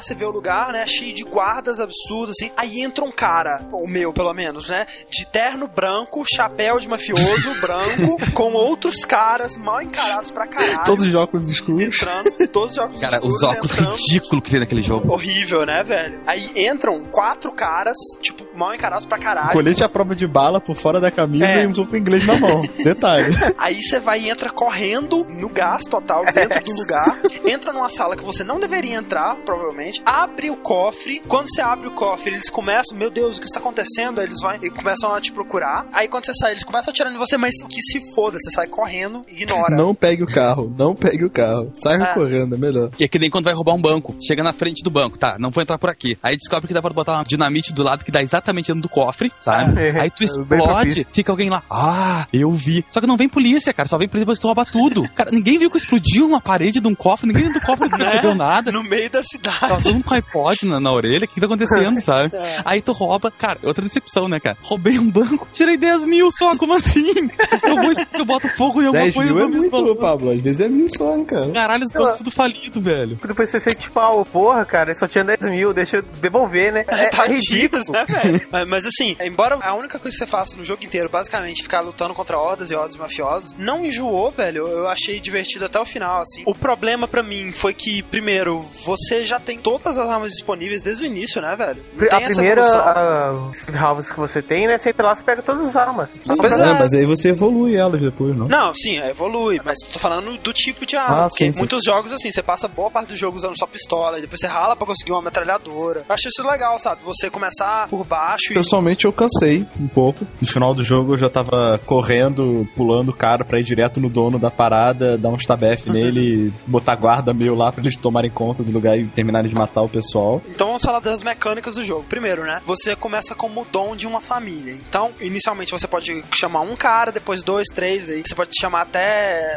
seis, né? No É, máximo. seis. Você mais seis. Sendo que você pode andar com você mais três. E eles são divididos em várias classes diferentes. Assim. Tem, por exemplo, o Bruiser, né? Que ele é um cara que chuta portas. E intimida as pessoas, ele também é. É, é, ele tem um backstabzinho. Não, os mais úteis são engenheiro, demolidor e. Cara, médico. É, É, e médico. Médico, Médico é o mais útil de todos. Cara, não, assim, cara, não, para tudo, para tudo. Médico. Cara caiu no chão, tá? Acabou o life dele. Vai lá com uma seringa, enfia a agulha nele, ele levanta o life inteiro. O life inteiro. Não, e pode a- fazer isso agora- quantas agora vezes você me quiser. Diga, agora me diga, por que raios tem uma classe pra isso? Por que você não dá agulha pro carinha do lado? Olha, se eu cair no chão, faz isso em mim, beleza? Pronto! É, tem ainda os engenheiros, que são caras que cortam grades, né? Eu, não- eu não entendo por que, que tem que ter uma grade específica que ele consegue cortar, não é qualquer grade. Não. E eu não entendo por que, que ele usa um treco lá pra desligar as luzes da casa. Que eu não entendo pra que desligar a luz da casa, mas tudo bem. Não, não, é só pra eles impedirem de usar o telefone pra chamar Tá, não, mas aí eu te pergunto, por que eu não posso meter uma bala naquela merda e explodir igual? Por que Pois tem que é. ter um cara pra isso? Mas enfim, e aí tem o Safecracker, né? Que, Safecracker, que abre cofres e portas que estão trancadas, mas só as portas que estão trancadas com o ícone dele. Exatamente. Tem o Arsonist, que ele põe fogo nas coisas, assim, algumas coisas de madeira. Psicopata da porra. Ah, mas meio inútil também, né, cara? Não, meio tipo, inútil, é. O que ele tem é um isqueiro. Se você pegar o isqueiro É. dele, faz a mesma coisa. Não fizeram alguma coisa que justificasse essas classes. Isso que é mais. Seu Demoman. O Demolidor, né? Ah, é. Demoman, né? Que ele põe dinamite nas coisas, ele pode pôr dinamite nas portas, mas só as portas que tiver o ícone dele, né? E esses caras, eles ficam te seguindo, né? É, eles são seus parceiros, assim, durante o jogo. São da sua gangue, assim. Isso, eles têm poderes como, por exemplo, teletransporte. Munição infinita. Você coloca um pra arrombar a porta, ele tá lá destrancando a porta e tá os seus capantes atrás de você. Aí ele destranca a porta, quando você vai entrar, você vê que eles já estão lá dentro. Tipo, ele- Cara, isso dá muito medo, velho. Isso dá muito medo. Isso dá com essa porra. Ah! Eu não tenho muito o que reclamar da inteligência artificial deles, eles geralmente me ajudam. Raras foram as vezes que eu mandei eles fazerem uma coisa e eles não apareceram bem É, porque rapidamente eles lá. transportam, né, cara? Então, É, exatamente. Inclusive o médico, ele sempre conseguia me reviver, independente de se eu tivesse É. bem mais na frente, assim, ele sempre aparecia lá. Então, eu achei os membros da família bem eficientes, achei muito bons mesmo. Só que, tá, e outra coisa que, que eu achei chato, velho, foi justamente no lance de tu pegar a gente pra tua família. Tinha gente que tu podia encontrar na rua, mas tu não sabia onde, tu tinha que procurar, às vezes tem que sair Ah. correndo. Ou então tu volta pra Nova York e vai na casa da tua família, que sempre tem uns, uns básicos pra caralho lá com um HP de merda. Os bons mesmo você encontra em lugares bizarros, tipo num beco escuro de madrugada. Uhum. Porque tem isso também. Eles já vêm com uma licença de arma, né? Que vai de básico até master, né? Eu acho. E essa licença você não pode evoluir, pelo menos offline. Você pode evoluir ela jogando com eles online. Isso é bem interessante. Mas, mas tem outros atributos deles que você pode aumentar, né? Que você pode te melhorar. falar que eu não mexi nisso, cara. Bah, eu. Eu atualizei de eu fiz todos, tudo. cara. Eu tô alisado. Eu não mexi. Nossa, faz uma diferença caralho. Isso aí fazia. Eu o confiava real- em mim, tá? Eu confiava em mim. Principalmente do health pra tu poder aumentar o HP do cara full. Principalmente quando você vai mandar eles pra fazer as coisas sozinho, velho. Se você não fizer isso, nossa, eles um morrem, exército. E outra coisa que eu achei muito interessante é que assim, né? Como você não pode aumentar a licença deles, quando você encontrar um Master e não tiver espaço na sua família, você tem que marcar um deles pra morte. E aí, você mata o seu amigo, velho, pra colocar outro no lugar, cara. Isso é muito cruel. É o marca da morte Isso é aquele. muito sacanagem. Mas eu achei bem legal esse negócio dos amigos, o pessoal da sua família, que dá, aumenta um pouco a estratégia, dá até um Às pouco... vezes você tem várias possibilidades de entrar lá. Às vezes é uma porta que tá fechada, às vezes você tem que, pode ir por uma parede, então você pode meio que brincar com isso, né? Pode, você pode entrar pela frente, destruindo tudo, você pode entrar por trás, tentar ser mais stealth e tal. No fim das contas, você vai acabar fuzilando todo mundo mesmo, mas é legal eles te darem umas, umas possibilidades diferentes, assim. E as famílias adversárias, que são é, outras famílias que estão competindo pela supremacia na cidade. Que são divididos por hierarquia também. Também, né? igualmente, é igual você. Você tem espalhados pela cidade vários estabelecimentos, né, que muitas vezes são fachadas para atividades ilegais, tipo tráfico de armas, eh, tráfico de drogas, prostituição, etc. E você tem que, assim como no primeiro, né, dominar esses estabelecimentos e eles vão te dando dinheiro. E uma novidade desse é que tem vários tipos de estabelecimentos do mesmo tipo, por exemplo, digamos, de joias, né? Aí se você dominar todos os estabelecimentos de joia, você ganha um bônus. Por exemplo, um, um colete à prova de balas, ou um carro blindado, mais munição, ou munição explosiva, né? E os seus inimigos, eles também vão tentar dominar sempre. Então, tipo, eles vão estar sempre tentando dominar os lugares que você possui. E para evitar isso, você vai ter que ou ir lá lutar contra eles, ou mandar os seus soldados defenderem, né? Porque geralmente os soldados que você já deixa lá, você pode colocar o quanto for, que se você deixar só eles, vai perder. Cara, isso que é bizarro, cara. Eu gastava uma fortuna botando 30. Só que eles não defendem igual. Fazia, se eu não, botasse não, é um, lerdeza. eu podia botar um e foda-se, sabe? E aí é isso. Enquanto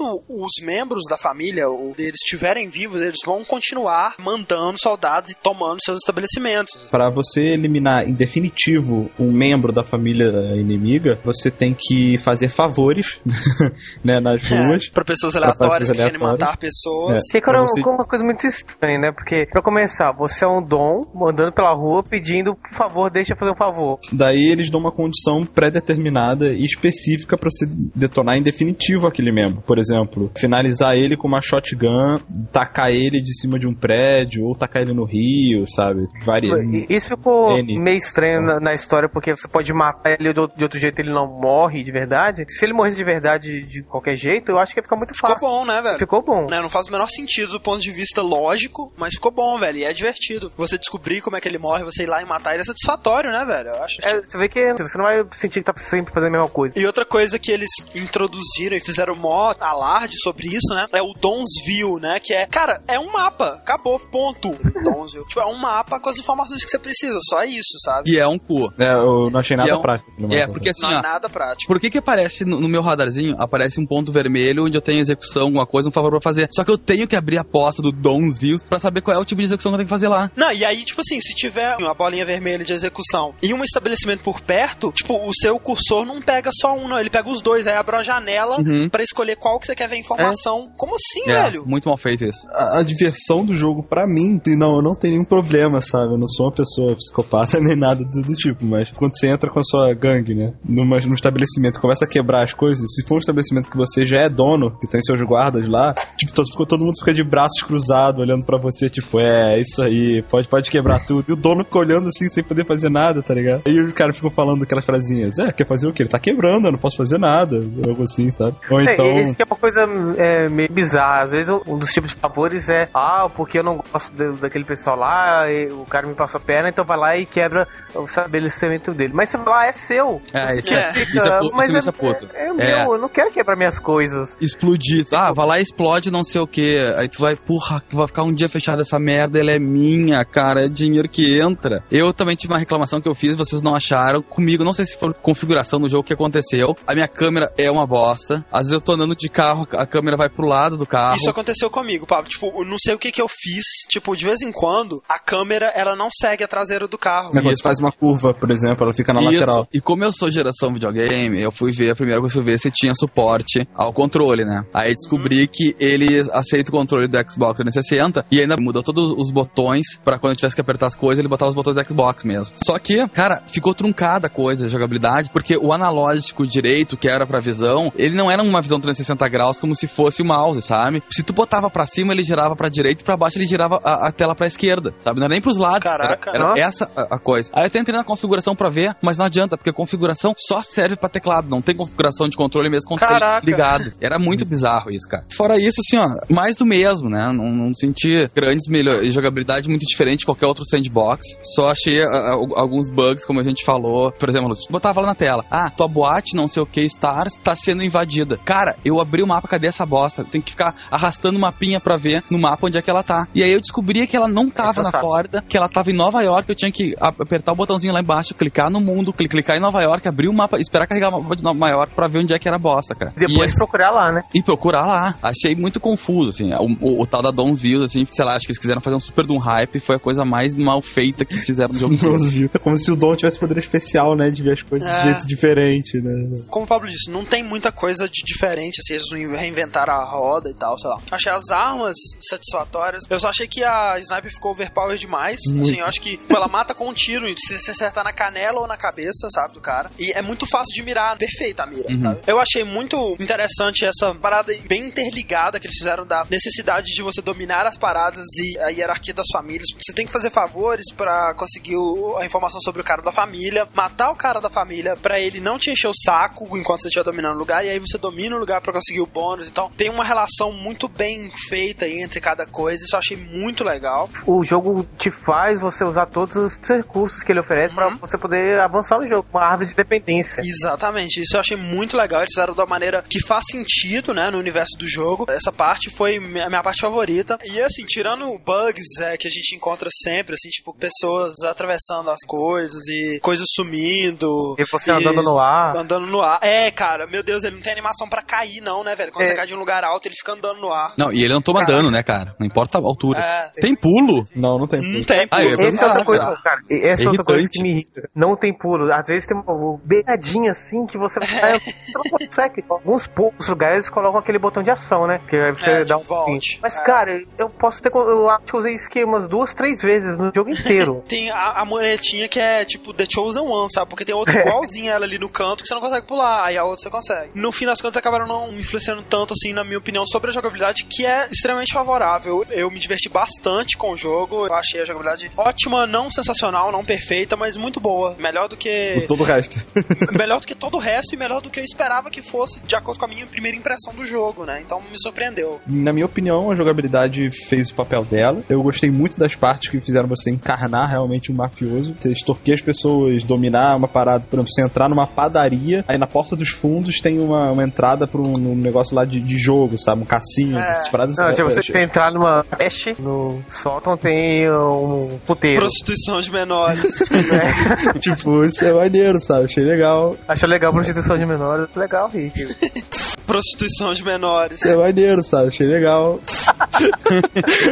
Mas no geral, ah, mais uma vez, a gameplay salvou no jogo. É, essas, essas mecânicas, né? Só que eu acho que volta e meia fica meio enjoativo. Ah, eu não consigo jogar o jogo por muito tempo, porque é sempre aquela mesma coisa. Você chega, tira todo mundo, mata, vai lá, estorque o cara, eh, domina, vai pro próximo. É o mesmo algoritmo, você que sempre seguir. Fernando, eu não sei que é algoritmo. Esse algoritmo 1, 2, 3, 4. É, é isso? É contar de 1 a 4? Não, De 1 a algoritmo. 4, é algoritmo. Você procura algoritmo em dicionário. vai estar lá a contar até quatro. É sequência de passos, né? Ah, então na verdade você tá querendo dizer que o jogo é uma sequência finita de instruções bem definidas e não ambíguas, cada uma das quais pode ser executada mecanicamente no período de tempo finito e com a quantidade Caraca! de infinita, né, cara? Meu Deus, é a melhor descrição de Godfather do mundo, cara. Caraca, é isso. O jogo é isso, cara. Vou entrar na Wikipedia agora, colocar Godfather 2 e colocar essa que é a descrição. Caralho, apagar tudo, né, velho?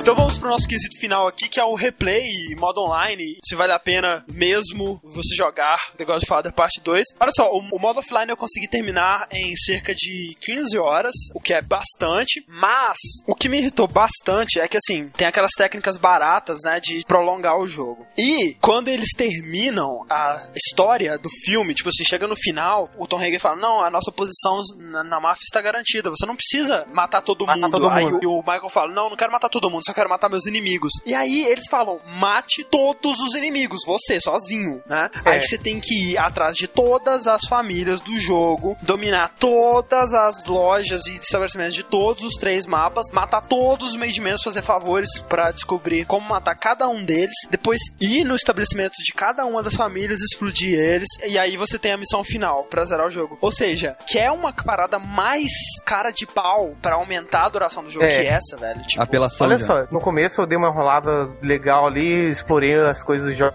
pra depois começar a jogar a mesma história. E cara, eu tô com acho que 7 horas de jogo e cheguei nessa parte agora. Uhum. Tipo, com 7 horas de jogo, enrolando um pouco, eu acabei a história e agora sobra a parte de matar todas as famílias. Não, e tô vendo nessa que, parte de cara, matar todas as famílias, você vai demorar pelo menos umas 4 horas, velho. Exatamente. A penúltima missão é a metade do tempo que você gasta no É, é jogo. quase a metade. Não queremos mais fazer missão do tipo, ah, vai matar Saddam Hussein agora, né? É. Vamos então Sim, vamos sim, prolongar. Eles poderiam disfarçar isso, falando, ah, primeiro vai em tal cidade e mata todos, depois vai em tal, depois vai em É, tal. Ou então. durante o jogo, dias, né, cara? É, durante. Não precisa jogar tudo na cara, assim, na última missão. Você não vai querer jogar o jogo de novo quando você zerar, sabe? Não, não vai querer Não, jogar online, não você vai. não vai querer jogar de novo ele. Não- No modo multiplayer, como a gente disse, ou seja, é como se fosse assim, tipo, uma guerra tá rolando enquanto o Dom tá fazendo outras coisas, entendeu? É, é entre os membros da família. Cada round é demolir o lugar ou pra abrir os cofres. Eu- Ou seja, no seu time você tem que ter todos as To- classes é, todas as classes. Pelo menos das três, dessas três, né? dá um puta desbalanceio se o time, todo mundo for save cracker. Ah. Na, na rodada de save cracker, cara, você não pode fazer nada, você entra e chora, Nada. né? Você, à medida que você vai jogando, você ganha pontos, né? Que melhora o seu personagem no jogo offline. É, mas não é muito útil, porque você pode encontrar o cara mais bombadão lá no jogo mesmo. Não tem Eu necessidade. não vejo necessidade nenhuma de você melhorar teu cara offline, porque você já vai ter parado de jogar, cara. Não, o cara pode jogar enquanto ele estiver jogando offline, né? Se ele não terminar o offline não, antes, né? Não sei, cara. O jogo não tem vida suficiente. Ele podia ser tranquilamente só um jogo single player, desnecessário esse multiplayer. quando você tá jogando, um dos jogadores ele pode ser o Dom. Só que o Dom não participa das batalhas, do tiroteio. Ele fica vendo tudo É, de cima. Ele, ele é Deus. Deus, exatamente. e aí ele dá informações tanto por voz quanto. Ele pode colocar waypointzinhos no mapa. E você pode também apostar com os outros dons no resultado dessas guerras. Só que, tipo assim, velho, não tem motivo, sabe? Você ficar assistindo em vez de você jogar, só se você for muito idiota. É você brincando de, de Deus, né? Mas você não tá jogando nada, você tá vendo os outros jogar. Ah, você continuaria jogando, Pablo, depois dos 30 minutos iniciais, se você não tivesse que fazer um cast sobre esse jogo? Cara, eu jogaria, jogaria pela janela. Você entendeu o que for. Jogaria bem longe de mim. Só por isso, cara. Eu acho que eu jogaria, depende. cara. A minha primeira versão do jogo foi muito ruim, igual Foi, o. André falou. E eu me obriguei a jogar mais pelo cash. Com o tempo eu fui passando a gostar de alguma coisa ou outra, a jogabilidade, a partinha de, de guerra entre as gangues mesmo. Só que é aquela coisa, se eu não, não tivesse essa motivação a mais do cash, eu acho que eu não, não passaria do, dos- da meia hora inicial. Você tem que dar uma segunda chance ao jogo. você não- Exatamente. não- Eu joguei pela primeira vez uns 30 minutos assim e pensei, puta merda, como vamos fazer um cast sobre essa bomba? Tipo, não tem nada que se salva aqui. E aí, por causa disso, tentei jogar de novo. E aí eu percebi que tinha assim coisas que salvavam. E eu acabei investindo muito com o jogo, eu gostei do jogo, mas realmente, se fosse ver pela minha primeira impressão, eu não teria jogado como eu joguei. O que eu acho é que se você conseguir relevar os defeitos dele, você vai ver que ali no fundo, ali, né, bem escondido, tem sim um jogo bom, cara. Um jogo que se ele fosse mais bem trabalhado, ele seria sim um jogo excelente, cara. Ele tem uma mecânica de jogo interessante, ele com mais tempo, talvez essa mecânica de jogo fosse aplicada de formas diferentes para não se tornar tão repetitivo. Se você jogou o primeiro jogo, eu não recomendo você jogar esse. Se você não jogou o primeiro jogo, não viu o filme, você vai gostar do jogo, você vai achar um jogo legal. Se você não for jogar a versão do PC, não vale a pena comprar, aluga. Porque a versão do PC você não tem como alugar. Se for a versão do console, não compre, alugue. Se você já tiver visto o filme, você vai olhar com o jogo com outros olhos, sabe? Você vai começar a achar um monte de furo, isso vai atrapalhar a sua experiência com o jogo. Se você já tiver jogado o primeiro, vai ser pior ainda, porque você não vai, vai achar nenhuma inovação. Cara, eu acho assim, ó, sinceramente, eu não recomendo esse jogo nem pro meu inimigo, cara. Eu, eu acho assim, ó, compra um que deve estar absurdamente barato agora. Se tu tá agora com o teu PC melhorzinho e tu tem um PC bom e tá pensando, vou pegar esse porque é um lançamento, cara, pega Grand Theft Auto aí, o 4, que é muito mais foda, com gráfico melhor. E deve estar mais barato já também. Com certeza deve ter caído um pouco o preço. Se não, cara, sei lá, velho, vai. Ter pra bala, né? É, ah, vai jogar Scarface, que seja, vai jogar Yakuza, sei lá. A Yakuza não, Eu cara. faço-. Ah, eu acho tribom Yakuza, para. Tá, mas. Cara, todos eles. são Bom ele acha ruim, jogo ruim ele É acha só bom, Pablo, cara. né? Isso faz a gente voltar pra pergunta que eu fiz no início da discussão sobre o Godfather 2. Por que fazer um jogo baseado em Godfather 2? Ele não é um jogo de ação, eles tiveram que forçar, distorcer a história pra fazer que ele fosse um jogo de ação. E se esse jogo não tivesse preso por ter que ser um jogo baseado em Godfather 2, ele provavelmente seria muito melhor, cara. Sim. Que, Mas é que tá, talvez não houvesse apoio, não houvesse incentivo pra produção do jogo, e não teria a garantia que é vender só por causa do nome. Esse é o É, problema. isso é verdade, que com certeza ia vender bem De menos. repente, Cara, até vendesse ele- mais é, se tivesse uma boa na, na avaliação da crítica, se É. recomendar tal, mas isso era um risco que eles iriam correr. Entendeu? Não, assim, por exemplo, o Mafia, ele é um jogo bem underground, bem independente de uma empresa tcheca que eu nunca vi nenhum outro jogo feito por ela. E é impressionante, cara, como o jogo foi lançado em 2002 e, na minha opinião, claro, não tem nenhum jogo de máfia até hoje que chegue perto dele, velho. Como que investimento e nome nem sempre garantem um jogo bom, né, cara? Uhum. Mas garante o retorno. Foda porque eles pegaram uma franquia que é boa pra caralho. Só que o 2 não virava jogo nem aqui nem na China, nem fudendo ia virar um jogo. É, como se os caras chegarem e falassem, ah, de volta pro futuro, um filmaço, então a gente vai fazer um. um... RTS. É, uma RTS de volta pro futuro. Caraca, Vai tipo, ficar muito bom, né? Eu acho assim, só assim, é é um jogo legal, pena que ele saiu em 2009, cara. Se ele saísse em 2006, Exatamente, ô. eu ia falar bem dele. Rick Seal of Approval? É, não vale a pena. Gastar 99 reais. Pablo Seal of É Approval? claro que não, óbvio, cara, óbvio. Fernando Seal of Approval? Não, cara, só se você realmente querer. Porque tem coisas muito melhores que você pode comprar por Então aí. não, então só tem o meu, só o meu Seal of Approval. Se você for capaz de relevar os defeitos, é um bom jogo. Sem notas dessa vez, pra deixar a coisa bem mais subjetiva, né? Afinal, a opinião. Sem nota, como se a gente fosse muito imparcial agora, né, cara? Destruímos o jogo. É. é, tipo, no final, eu, acho que merece um 10, né? Cara, o André só tá comentando, porque foi no que acabou, cara. E ele tão quer aceitar do coração. Ah, cara, mas é isso, então, é, se você já jogou, diz o que você, você achou do jogo, diz o que você achou do primeiro, né? Sua, suas outras experiências aí com jogos de máfia e tudo mais. E, e é isso, né? Mandem seus e-mails comentários. Até semana que vem. Game over. No mais, nada mais.